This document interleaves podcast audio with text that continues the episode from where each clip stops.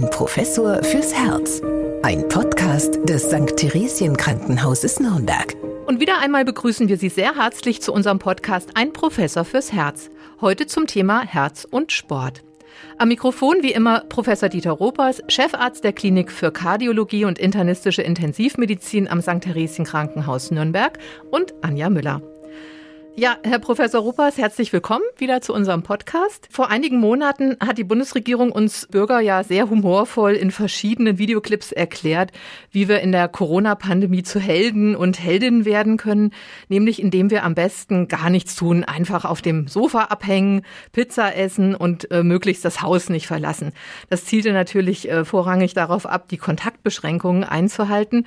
Aber nehmen wir mal an, der junge Mann, der in diesen Videoclips zu sehen war, der hätte sich jetzt an die Empfehlung gehalten und hat jetzt ein paar Monate auf der Couch verbracht. Wenn Sie den nun untersuchen, was würden Sie denn da feststellen? Also Sicherlich ist es das Falscheste, was man seiner Gesundheit antun kann, dass man halt über Monate inaktiv, ohne Bewegung und ohne ja Anstrengung durchs Leben geht. Und selbst wenn man jung ist, würde man relativ schnell schon auch messbare Veränderungen sehen. Ganz einfach die meisten Patienten nehmen ja dann auch etwas an Gewicht zu, aber wenn man genau nachguckt, dann äh, wird man feststellen, dass zum Beispiel die Gefäßelastizität in der Inaktivität abnimmt, die Muskelmenge nimmt ab, gerade bei jungen äh, Menschen, ähm, bei Eltern natürlich auch, aber ähm, sieht man das ganz deutlich. Also in kurzer Zeit ja, ändern sich sehr viele Prozesse im Körper, passen sich der Inaktivität an, so ist der Mensch konstruiert und deswegen sind aus meiner Sicht, aus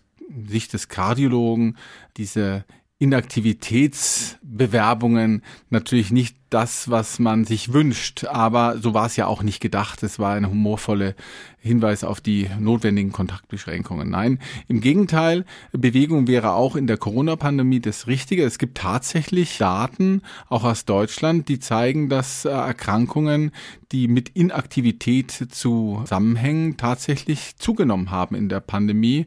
Ja, also zum Beispiel Herzerkrankungen eben, Herzinfarkte, diese Dinge sind offensichtlich häufiger aufgetreten aufgetreten und ich schiebe das schon so ein bisschen auf das fehlende Möglichkeit der Bewegungsaktivität. Also zum Beispiel die Sportvereine sind ja zu, ja, die Fitnesscenter sind zu. Das, das hat schon einen, einen deutlichen Einfluss auf die Volksgesundheit gehabt. Ja, und das bestätigen ja auch Studien aus den USA, die ganz neu sind. Die schätzen, dass also 64 Prozent aller schweren Covid-Klinikbehandlungen eigentlich auf nur vier Ursachen zurückgehen. Also starkes Übergewicht, Diabetes, Bluthochdruck und Herzinsuffizienz. Und das würde ja bedeuten, dass ein großer Teil der schweren Covid-Fälle also eigentlich prinzipiell vermeidbar wären, wenn man denn vielleicht auch seinen Körper ein bisschen mehr gesund erhalten würde. Also an uns alle auch der Appell, man ist ja Krankheiten nicht hilflos ausgeliefert, sondern man könnte ja auch aktiv dagegenhalten, indem man eben den Körper gesund erhält. Und dazu gehört eben auch Bewegung. Und warum ist denn Bewegung für uns Menschen so wichtig? schon von der Evolutionsseite aus gesehen ist der Mensch ein Bewegungstier. Früher sind wir den Säbelzahntiger davongelaufen und dem Mammut hinterher. Und die ganze körperliche Struktur, der Aufbau des Körpers ist ja auf Bewegung ausgerichtet. Die Funktion der Muskulatur, der Gefäße, alles hängt von Bewegung ab. Und da kann man natürlich im Sinne der Prävention sehr viel mehr machen. Da geht es ja auch hin. Prävention vor der Therapie. Und ich habe wahrscheinlich im Rahmen dieses Podcasts schon mal eine meiner Lieblingsstudien zu dem Thema zitiert. Das ist eine Arbeit aus den 50er Jahren, wo in London die äh, Verkehrsbetriebe mal untersucht haben, wie ist es denn mit ihren Bediensteten, diejenigen, die dort in den Omnibussen, diesen Doppeldeckerbussen, die Fahrscheine kontrolliert haben oder die Fahrer, die die Omnibusse gesteuert haben. Und da hat man eben gesehen, dass die Fahrer eine über 50 Prozent höhere Wahrscheinlichkeit hatten für äh, Schlaganfall und Herzinfarkt. Und das zeigt ganz deutlich, ganz einfach und sehr eindrucksvoll, wie wichtig Bewegung für die Gesundheit und insbesondere für die Herz- und Gefäßgesundheit ist. Wie Sie wissen, fahre ich ja jeden Tag mit dem Rad zur Arbeit und am Wochenende drehe ich auch meine Walking-Runden durch den Nürnberger Reichswald. Und wenn das Wetter schlecht ist, dann muss auch mal das Rudergerät zu Hause herhalten. Und nun hoffe ich ja mal drauf, dass Sie jetzt zu mir sagen, also da habe ich schon vorbildlich viel Bewegung in den Alltag eingebunden. Also die Empfehlungen sind natürlich immer so viel, wie es möglich ist, aber das Minimum, was man gerne sehen würde, äh, wären halt 30 Minuten Bewegung am Tag an fünf Tagen in der Woche. Aber nochmal, wenn man natürlich das einrichten kann, wenn man die Zeit hat, dann äh, gerne natürlich mehr. Man kann im Grunde nicht zu viel Bewegung machen und äh, muss es eben in seinen Tag hineinplanen. Wichtig ist, dass es einen Spaß macht. Das ist die erste Voraussetzung. Ausdauertraining ist aus Präventionssicht günstiger als Krafttraining. Und Sie haben es wahrscheinlich schon gemerkt, bis jetzt habe ich den Terminus Sport weitestgehend vermieden, weil viele ja so ein bisschen Respekt haben vor Sport. Bewegung ist es zunächst mal, was ich dann meine und daraus kann ja dann auch Sport werden, wenn man nicht von vornherein schon immer äh, sich hier sportlich aktiv gestaltet hat, kann man durchaus aus der Bewegung dann zum Sportler werden. Nehmen wir nochmal unser Beispiel vom Anfang. Der junge Mann, der jetzt schon lange keinen Sport mehr gemacht hat, wie könnte der denn wieder einsteigen? Nun, er sucht sich das, was er halt gerne macht. Das ist, glaube ich, die allererste Voraussetzung, dass man äh, sich nichts aufsetzen lässt, sondern eben die Bewegung wählt, die einen auch früher schon Freude gemacht hat und dann eben langsam anfängt. Bei dem jungen Mann ist es ja relativ unproblematisch. Da kann man davon ausgehen, dass er insgesamt noch sehr gesund ist, dass hier eigentlich keine größeren Folgen auftreten, wenn man es übertreibt. Das sind dann meistens muskuläre oder orthopädische Probleme, die eine Rolle spielen können. Aus kardiovaskulärer Sicht ist hier nichts zu befürchten. Und so kann er sich ja anstrengen, bis er einfach eine Leistungsgrenze erreicht, wo es ihm dann keinen Spaß mehr macht. Und wenn er das regelmäßig äh, macht, dann trainiert er ja und durch das Training wird er besser. Das heißt, er kann die Belastung sowohl in der Intensität als auch in der Zeit ausdehnen. Ich denke, das ist kein so großes Problem. Anders ist es natürlich beim Älteren oder bei Menschen, die halt eine akute Erkrankung hinter sich äh, gebracht haben, die im Krankenhaus waren, vielleicht danach in der Reha und die dann langsam wieder anfangen müssen. Hier glaube ich, ist es ganz wichtig, dass man das in enger Absprache mit dem betreuenden Hausarzt genau bespricht, wie man die Belastbarkeit steigern kann. Also das ist dann okay, wenn man zum Hausarzt geht, dann braucht man keinen speziellen Sportmediziner. Ich denke, die meisten Patienten, da sollte der Hausarzt tatsächlich der erste Ansprechpartner sein. Da ist es ja nun so, dass der Hausarzt meistens die Menschen über viele Jahre begleitet und genau weiß, was man den Einzelnen zumuten kann, auch den Verlauf der ja, Krankheitsgeschichte gut im Kopf hat. Es gibt natürlich dann auch ambitionierte Menschen, die auch besser werden wollen, die auch vielleicht an kleinen Wettbewerben teilnehmen. Die gibt's ja nun auch in allen Altersklassen und da kann es gut möglich sein, dass es ein Sport Sportmediziner dort weiterhilft, Trainingspläne zu erstellen, individuelle Belastungsgrenzen genau zu definieren. Ich denke, das hält tatsächlich von dem eigenen Interesse ab an der Intensität des Sportes, vielleicht an der Teilnahme an, an Wettbewerben. Da macht es sehr viel Sinn, dass man eben hier die Sportmediziner aufsucht und äh, auch in der Kardiologie gibt es ja inzwischen ein eigenes Fach, die Sportkardiologie. Das sind also Kollegen, die sich nochmal extra qualifiziert haben, um äh, unter dem Oberbegriff des äh, Sportes gerade kardiologische Patienten entsprechend zu begleiten. Und ich denke, wenn dort große ambitionierte Patienten dabei sind, die viel früher viel Sport gemacht haben durch die Herzerkrankung, das auch dennoch weiter betreiben wollen, da ist so ein Sportkardiologe durchaus auch eine gute Idee. Aber die Mehrzahl aller äh, Menschen, die sich bewegen wollen, sind, glaube ich, beim Hausarzt sehr gut aufgehoben gibt ja auch zahlreiche Bücher, in denen äh, Menschen schildern, wie sie mit dem Laufen angefangen haben und dann in New York den Marathon gelaufen sind. Aber ich denke, das ist wahrscheinlich jetzt nicht das große Vorbild für die breite Bevölkerung, die jetzt nicht gleich einen Marathon an, äh, anpeilen muss, oder? Ich halte das auch gar nicht für so erstrebenswert, das auch zu bewerben. Und viele Menschen haben ja leider über viele Jahre eben nicht so viel Bewegung gehabt oder auch nicht so viel Bewegung gesucht und die dann gleich mit solchen solchen Vorbildern zu konfrontieren, ich glaube, das nimmt dann auch einen den Mut. Also ich denke, deswegen vermeide ich auch bei vielen im Gespräch, im Erstgespräch das Wort Sport, sondern es geht dann erstmal um Bewegung, aus der sich dann der Sport entwickeln kann. Und gut, wenn man im höheren oder auch schon im mittleren Lebensalter dann mit solchen Extrembelastungen anfängt, das ist nicht unbedingt immer ein Vorteil. Es gibt gerade was, wenn Sie den Marathon erwägen, gibt es äh, gute Arbeiten, dass Menschen, die mit 45, 50 Jahren dann angefangen haben, sich solchen Belastungen zu stellen, tatsächlich sogar eine Überhäufigkeit an Herz-Kranzgefäßerkrankungen, an äh, Verkalkungen der Herzkranzgefäße entwickelt haben.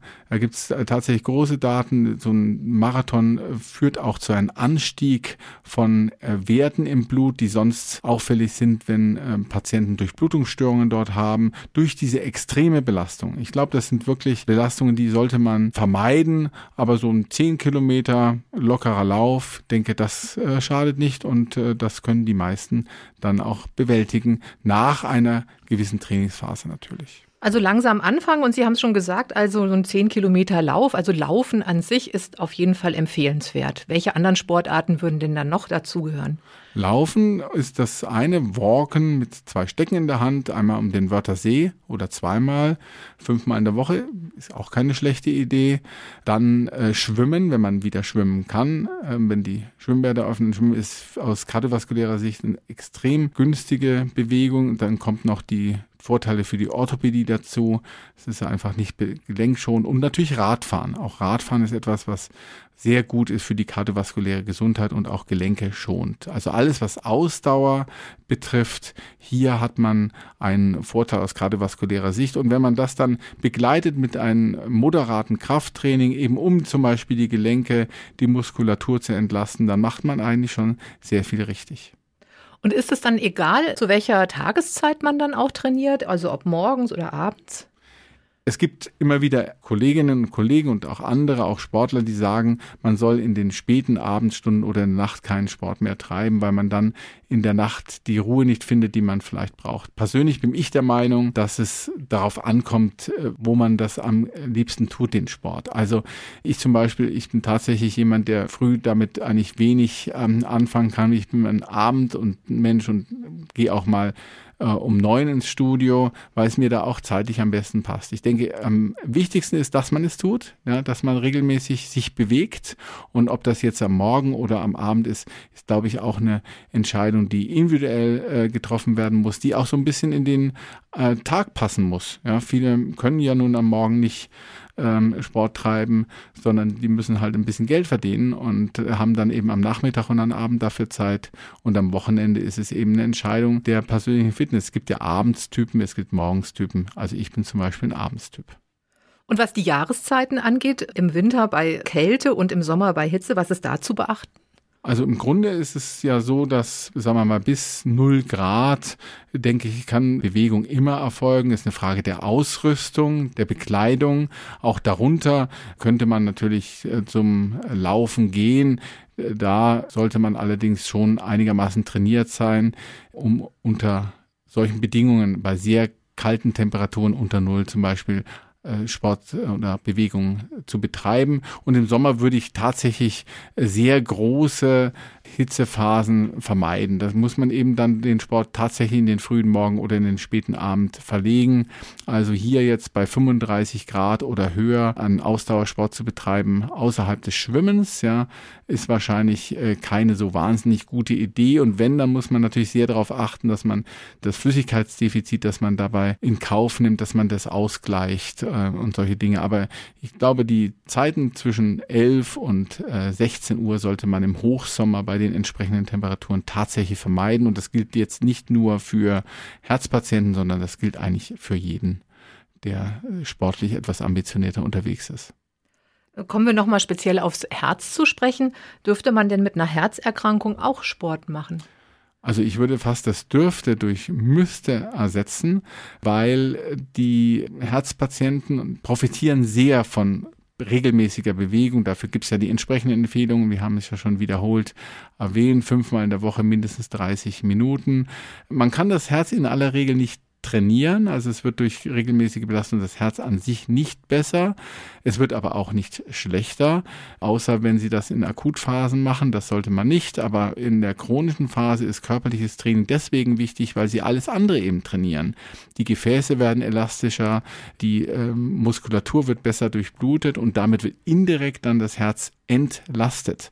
Also es ist extrem wichtig für Herzpatienten, ähm, sich dort auch in der Bewegung zu engagieren. Und ähm, besonders möchte ich da nochmal auf die, die Herzsportgruppen hinweisen. Das ist ja so, dass es hier ganz unterschiedliche Belastungsstufen gibt. Es gibt Herzsportgruppen, die quasi nur im Sitzen trainieren und Gymnastik machen, bis zu Herzsportgruppen, die regelmäßig zum Laufen gehen. Das ist dann unter Begleitung eines äh, Physiotherapeuten und eines Arztes finden diese ähm, Herzsportgruppen statt. Und äh, der große Vorteil, den ich sehe, ist es für Menschen, die vielleicht ähm, Probleme haben, sich zu motivieren und zu sagen, ach, heute habe ich keine Lust oder naja, das Wetter ist jetzt nicht ganz so optimal, dann mache ich mal nichts. In so einer Herzsportgruppe ist man gewissermaßen einen Gruppenzwang unterworfen. Ja, man hat sich dort entschieden, dort teilzunehmen und dann geht man eben auch regelmäßig hin. Ich habe das selbst als junger Assistenzarzt regelmäßig begleitet und habe gesehen, wie motiviert die Patienten dort an diesem äh, Training mitgemacht haben. Und ich kann nur sagen, wenn äh, von selbst es eben schwierig ist. So eine Herzsportgruppe ist auf jeden Fall das Richtige. Da wird vorher individuell mit dem Hausarzt definiert, welche Belastungsgruppen in Frage kommen. Das wird regelmäßig der Blutdruck gemessen zum Beispiel und die Pulsnatur ähm, abgeleitet. Also Herzsportgruppen äh, ist ein extrem wichtiger Bestandteil in der Rekonvaleszenz unserer Herzpatienten. Also wir hatten das Thema zwar schon auch mal ausführlicher besprochen, aber wie wahrscheinlich ist der plötzliche Herztod beim Sport? Ist das eine wirklich reale Gefahr? Gut, es gibt natürlich mehr Herztode bei kardial vorgeschädigten Patienten. Das erleben wir immer wieder, dass beim Laufen oder bei Laufveranstaltungen, größeren Laufveranstaltungen oder auch anderen sportlichen Wettbewerben der plötzliche Herztod auftritt. Und wenn man dann den Vorgeschichte des Patienten kennenlernt, dann sieht man, ha, da war ein Herzinfarkt in der Vorgeschichte, der Patient hatte vielleicht auch eine Herzmuskelentzündung. Das ist etwas, was auftreten kann, aber immer noch sehr, sehr selten ist. Ja, bei professionellen Sportlern äh, tatsächlich ist es ja so, dass inzwischen die sportmedizinisch begleitet werden müssen und auch kardiologisch begleitet werden müssen, sonst kriegen sie zum Teil keine Lizenz. Da sind es große äh, Raritäten, die sowas hervorrufen können, zum Beispiel Herz, angeborene Herzmuskelerkrankungen oder Anomalien der Koronargefäßanatomie, wo sowas auftritt. Das ist aber sehr, sehr, sehr selten. Und ähm, deswegen kann man diese sehr seltenen Ereignisse nicht dazu ranziehen, dass man sagt, ich mache keinen Sport mehr. Es ist eben wichtig, dass man als Herzpatient sich genau abstimmt mit dem behandelnden Hausarzt und dem behandelten Kardiologen, damit man für sich selber eine gewisse Belastungsgrenze definiert und dann kann eigentlich eigentlich wenig passieren. Das Leben ist natürlich lebensgefährlich, weil alles kann man nicht ausschließen, aber der Schaden, der eintritt, wenn man sich nicht bewegt, aus Sorge dafür, dass man vielleicht zum Beispiel einen plötzlichen Herztod erleiden kann, ist sicherlich sehr viel höher, weil das Risiko sehr gering ist. Und sollte man denn während dem Laufen beispielsweise seinen Puls überwachen? Gut, also wenn man jetzt ambitioniert trainiert, ist es ja bekannt, die viele Trainingsmethoden sind Herzfrequenz angepasst. Das gibt dann Phasen zwischen 120 und 140 zum Beispiel, auch mal 160, wo man so ein Intervalltraining macht. Also für den ambitionierten Sportler ist es hier sinnvoll, seine Herzfrequenz äh, zu überwachen. Bei den ähm, Herzpatienten gibt es ja auch individuelle äh, Belastungsgrenzen. Äh, die empfohlen werden. Grob gesagt, das wären 200 minus dem Lebensalter.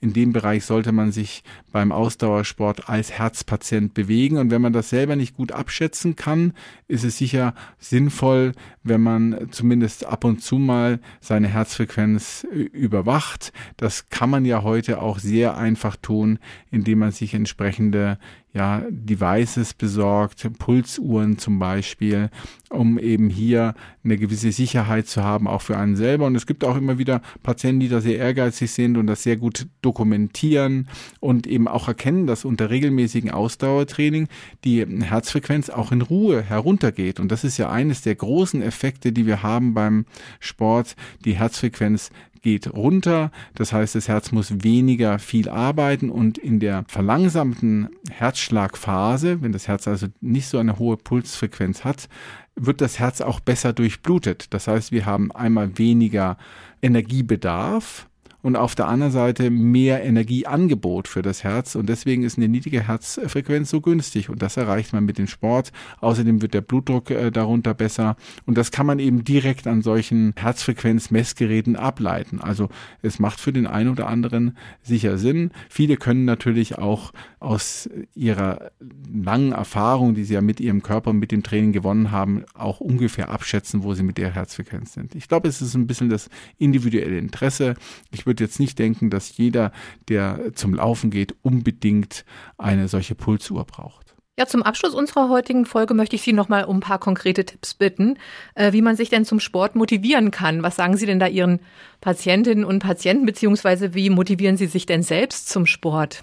Also tatsächlich ist es so, dass ich selber schon ja von Kindheit an, auch durch meinen Vater, ähm, sehr an den Sport herangeführt worden bin. Und es ist so, wenn ich mal ein, zwei, drei Tage mich nicht bewegen kann, dann, dann wäre ich ehrlicherweise unglücklich und äh, dann auch unleidlich. Und das ist dann für meine Umgebung vielleicht auch nicht immer schön. Also man fühlt sich ja in der Bewegung in jedem Fall besser. Wer sich regelmäßig bewegt, der fühlt sich besser, er fühlt sich besser belastbar. Es werden ja beim ähm, Sport auch Glückshormone freigesetzt, die einen dann eben zufriedener machen. Man hält sein Gewicht Gewicht oder reduziert es ein bisschen und insbesondere die kardiovaskuläre Gesundheit. Und ich zitiere ganz gerne immer bei meinen Patienten die Studie, die ich schon erwähnt habe mit den Londoner Doppelstockbussen. Das ist immer sehr eindrücklich und erkläre auch physiologisch, wie das ist mit der Herzfrequenz, gerade wie ich es äh, vorhin getan habe. Und auf diese Weise kann man die Menschen motivieren. Wichtig ist eben, dass man nicht zu viel erwartet und die Patienten unter keinen zu großen ähm, Druck setzt, sondern einfach mal mit Bewegung anfangen und dann irgendwann dann beim Sport enden und das eben idealerweise regelmäßig, weil man dann auch die einzelne Belastung nicht so spürt. Aber für mich ist es auf jeden Fall ein unglaublicher Stimmungsaufheller, viel effektiver, als es jedes Medikament sein könnte. Ja, Sie haben es ja schon eben erwähnt, dass auch einige Sportler Pulsuhren benutzen oder Fitness-Apps. Und das ist jetzt für mich eine wunderbare Überleitung. Diese sogenannten Wearables, die halten ja Einzug in unseren Alltag und die werden auch in medizinischer Hinsicht genutzt. Und das ist dann auch das Thema unserer nächsten Podcast-Folge. Und wir hoffen, dass auch Sie dann wieder dabei sind. Und bis dahin bewegen Sie sich. Bleiben Sie gesund. Ein Professor fürs Herz. Ein Podcast des St. Theresien Krankenhauses Nürnberg.